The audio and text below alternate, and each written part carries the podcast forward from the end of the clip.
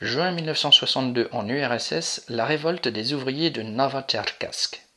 Le 1er juin 1962, une très forte hausse des prix sur les produits de base, lait, viande, œufs, était annoncée pour toute l'Union soviétique. C'était la réponse du Kremlin aux problèmes économiques dans lesquels le pays s'enfonçait du fait de la domination de la société et de son pillage par une bureaucratie pléthorique.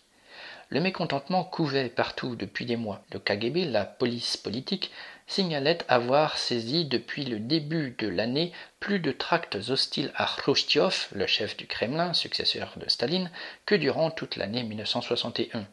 L'approche de ces hausses de prix vit surgir des tracts les dénonçant à Moscou, Tcheliabinsk, Khabarovsk.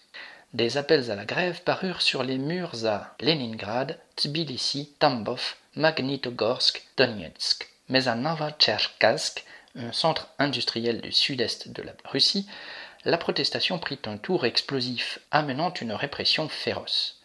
Dans sa principale usine, Nevs, où 14 000 travailleurs construisaient des locomotives, la direction avait décidé d'imposer ce même jour un nouveau tarif réduisant les paies d'un tiers.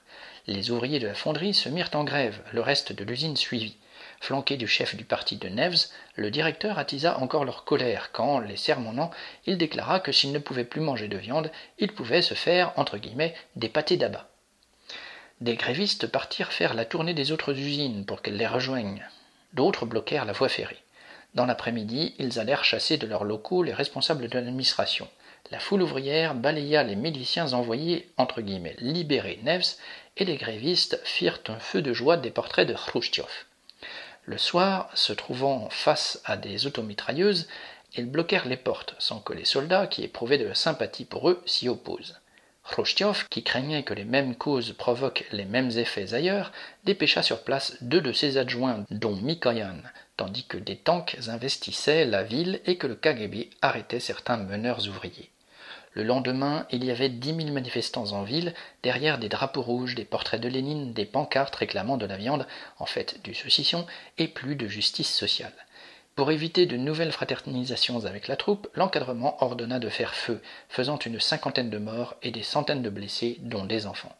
L'effet immédiat fut de jeter dans la grève de nouvelles usines, des dizaines de milliers d'ouvriers envahissant le centre-ville. Durant la nuit, le KGB arrêta des centaines de travailleurs qu'il avait repérés. Cela décapita le mouvement. L'armée décréta le couvre-feu, tira à vue sur les contrevenants, encercla la ville et la coupa de l'extérieur. En même temps que le pouvoir améliorait le ravitaillement de la ville, il organisa en août un grand procès public de quatorze accusés, tous ouvriers.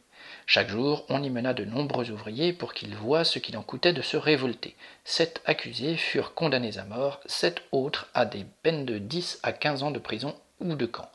En septembre, un nouveau procès d'ouvriers eut lieu à huis clos, mais avec des peines de prison ou de camp aussi lourdes. L'ajusteur gréviste Piotr Siouda fut arrêté le 2 juin et incarcéré douze ans. Il était le fils d'un vieux bolchevique que Staline avait fait périr en prison. À sa sortie, il voulut faire connaître ce qu'il appelait, citation, un des crimes les plus sanglants du parti et de l'État contre Octobre et le bolchevisme-léninisme. Durant la perestroïka, le chef de la bureaucratie, Gorbatchev, malgré ses promesses, laissa sans réponse les demandes de faire la lumière sur ces événements sanglants. Siouda annonça avoir découvert où l'on avait enterré clandestinement certaines victimes du massacre. Le 5 mai 1990, en pleine rue, des « inconnus le frappèrent à mort, lui volant les documents qu'il avait réunis sur juin 1962. D'évidence, le KGB et les héritiers de Staline, ainsi que de Khrushchev, le bourreau des ouvriers hongrois de 1956 et des ouvriers de Novotcherkassk de 1962, ne tenaient pas à ce que l'on sache que, dans l'URSS des bureaucrates, la classe ouvrière avait relevé la tête. P.L.